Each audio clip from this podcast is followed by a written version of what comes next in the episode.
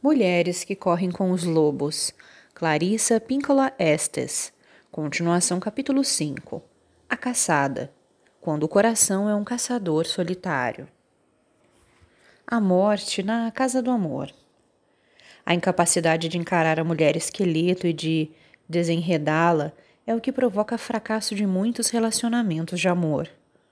Para amar é preciso não só ser forte, mas também sábio a força vem do espírito, a sabedoria da mulher esqueleto. Como vemos na história, se quisermos ser alimentados por toda a vida, precisaremos encarar e desenvolver um relacionamento com a natureza da vida, morte e vida. Quando temos esse tipo de relacionamento, não saímos por aí à caça de fantasias, mas nos tornamos conhecedores das mortes necessárias e nascimentos surpreendentes que criam o verdadeiro relacionamento.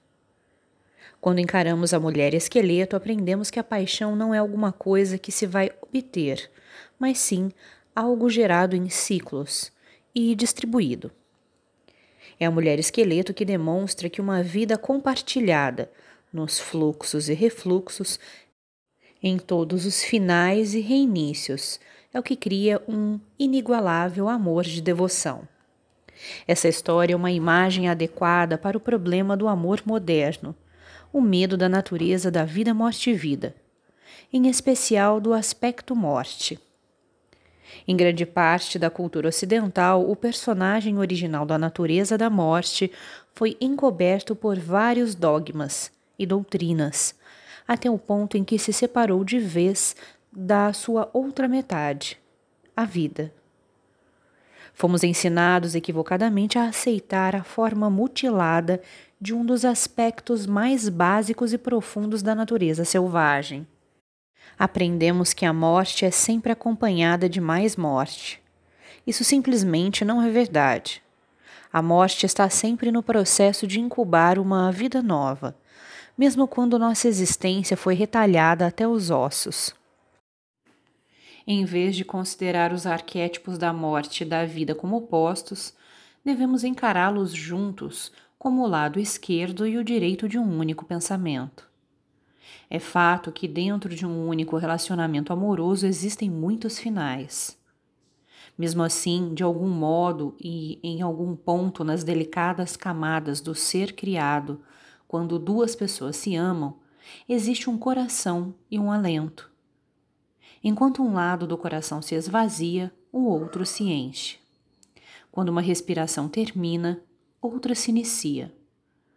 Se acreditarmos que a força da vida, morte e vida não tem mais nenhum papel depois da morte, não é de se estranhar que alguns seres humanos tenham pavor do compromisso. Eles têm um medo horrível de passar por um final que seja não conseguem suportar a ideia de passar da varanda para os aposentos do interior da casa. Têm medo porque pressentem que lá na copa da casa do amor está sentada a morte, batendo com o dedo do pé no chão, dobrando e redobrando suas luvas. Diante dela está uma lista de tarefas. De um lado, os que estão vivendo, do outro, os que estão morrendo ela pretende terminar seu trabalho. Está determinada a manter um equilíbrio.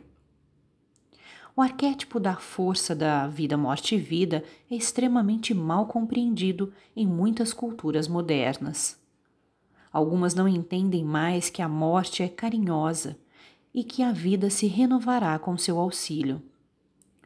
Em muitos folclores, ela recebe uma atenção sensacionalista Disse que carrega uma, uma grande foice para ceifar a vida dos que nada suspeitam, que beija suas vítimas e deixa cadáveres espalhados por onde passa, ou que ela os afoga e fica uivando noite adentro.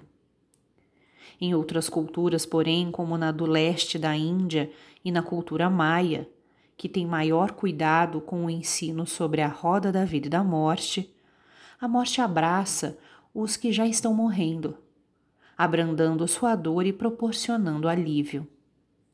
Disse que ela vira o bebê no útero para a posição de cabeça para baixo, a fim de que ele possa nascer. Disse que ela guia as mãos da parteira, que abre o caminho para o leite nos seios maternos, e que ainda consola quem quer que esteja chorando sozinho.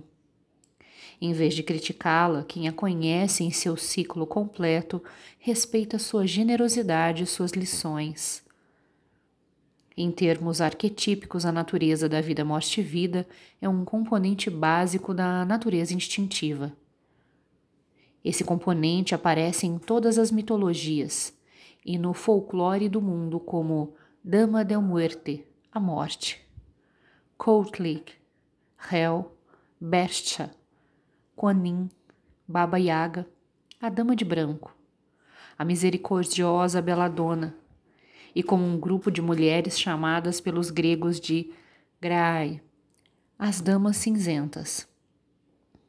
Desde as Banshee, em sua carruagem feita de nuvens da noite, até La Lorona, a mulher que chora junto ao rio desde o anjo sombrio que afaga os seres humanos com a ponta de uma asa, fazendo com que caiam em êxtase, até o fogo-fato, que aparece quando a morte é iminente.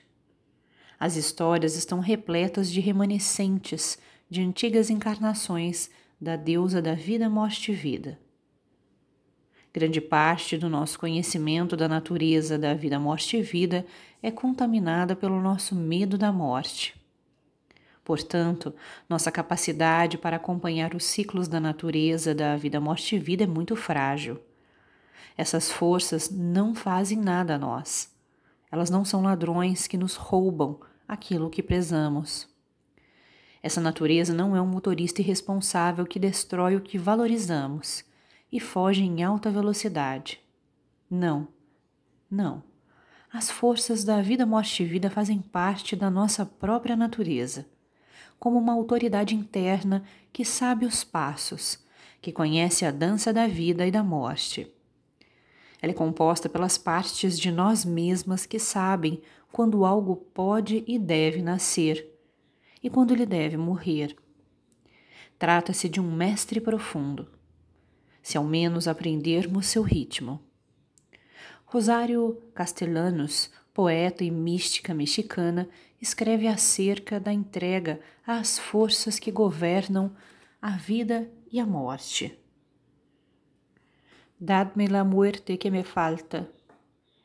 Dá-me a morte que preciso. Os poetas compreendem que não há nada de valor sem a morte. Sem a morte, não há lições.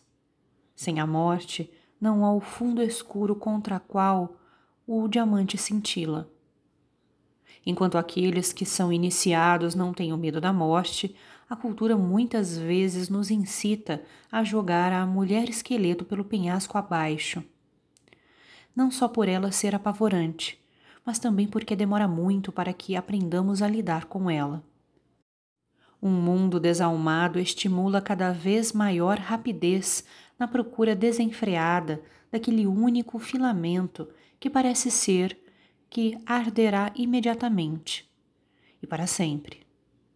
No entanto, o milagre que estamos procurando leva tempo tempo para encontrá-lo, tempo para trazê-lo à vida. A busca moderna pela máquina do movimento perpétuo equivale à busca de uma máquina de amor perpétuo. Não surpreende que as mulheres que tentam amar fiquem confusas e atormentadas. E que, como na história dos sapatinhos vermelhos de Hans Christian Andersen, dancem loucamente, incapazes de parar com a agitação frenética, e passem rodopiando direto pelas coisas que, no fundo do coração, elas mais prezam. Existe, porém, outra maneira, melhor, que leva em consideração as fraquezas, os medos e as singularidades do ser humano e como ocorre com tanta frequência nos ciclos da individuação, a maioria de nós simplesmente se depara com ela por acaso.